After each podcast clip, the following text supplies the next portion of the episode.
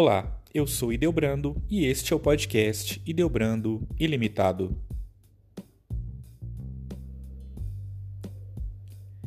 Devido à atual situação da pandemia do coronavírus e à necessidade do isolamento social, o número de casos de agressão a mulheres tem aumentado assustadoramente. Por isso, hoje, nós vamos falar um pouquinho da Lei Maria da Penha. A Lei Maria da Penha, sancionada em 7 de agosto de 2006, como Lei número 11.340, visa proteger a mulher da violência doméstica e familiar.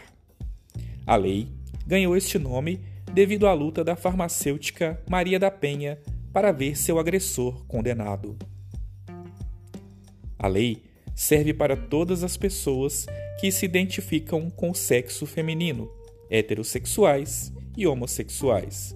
Isto quer dizer que as mulheres transexuais também estão incluídas. Igualmente, a vítima precisa estar em situação de vulnerabilidade em relação ao agressor.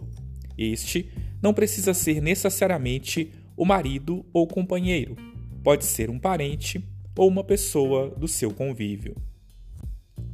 A Lei Maria da Penha não contempla apenas os casos de agressão física.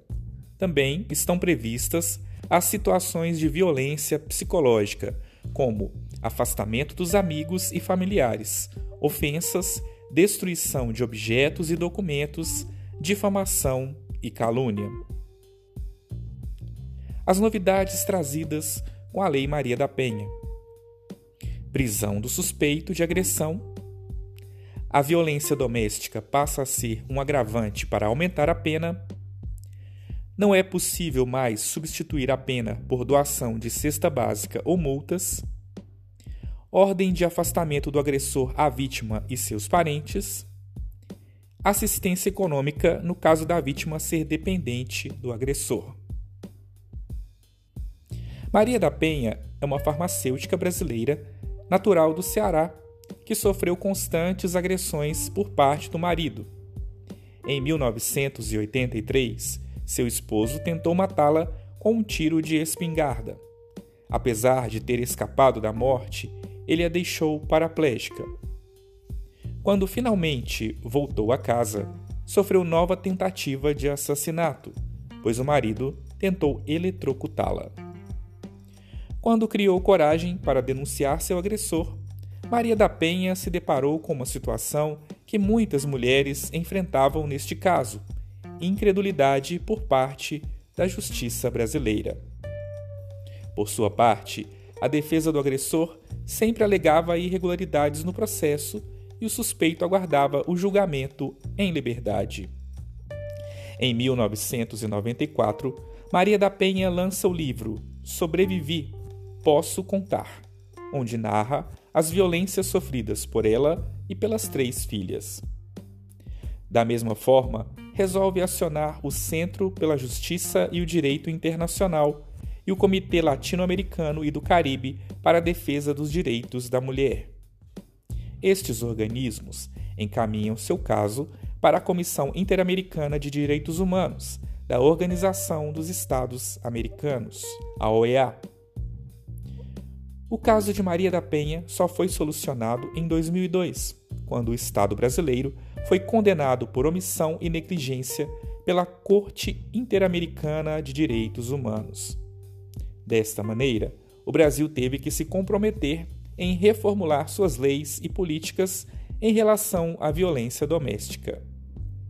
Anos depois de ter entrado em vigor, a Lei Maria da Penha pode ser considerada um sucesso Apenas 2% dos brasileiros nunca ouviram falar desta lei e houve um aumento de 86% de denúncias de violência familiar e doméstica após a sua criação. Para ajudar as vítimas de violência, o governo disponibilizou o número 180, no qual a pessoa que se sente vítima de violência pode denunciar seu agressor. Igualmente, instituiu as Casas da Mulher Brasileira com o objetivo específico de acolher a mulher que não tem para onde ir. Apesar do sucesso da Lei Maria da Penha, As estatísticas da violência contra a mulher no Brasil continuam altas. Veja estes dados. Todos os dias, cerca de 13 mulheres são assassinadas no Brasil, sendo os dados do Mapa da Violência de 2015, realizado pela Faculdade Latino-Americana de Ciências Sociais.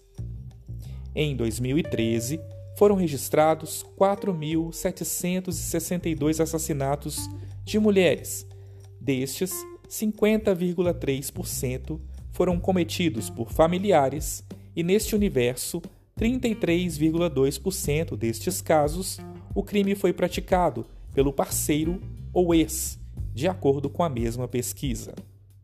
Três em cada cinco mulheres jovens já sofreram violência em relacionamentos, segundo pesquisa feita pelo Instituto Avon em parceria com o Data Popular em novembro de 2014.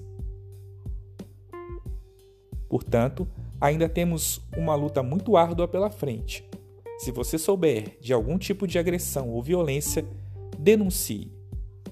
E também tem aquela velha história que deve ser deixada de lado. Quando se diz assim que em briga de marido e mulher não se mete a colher, você está redondamente enganado. É preciso evitar que se chegue às vias de fato. Um grande abraço e até o próximo episódio.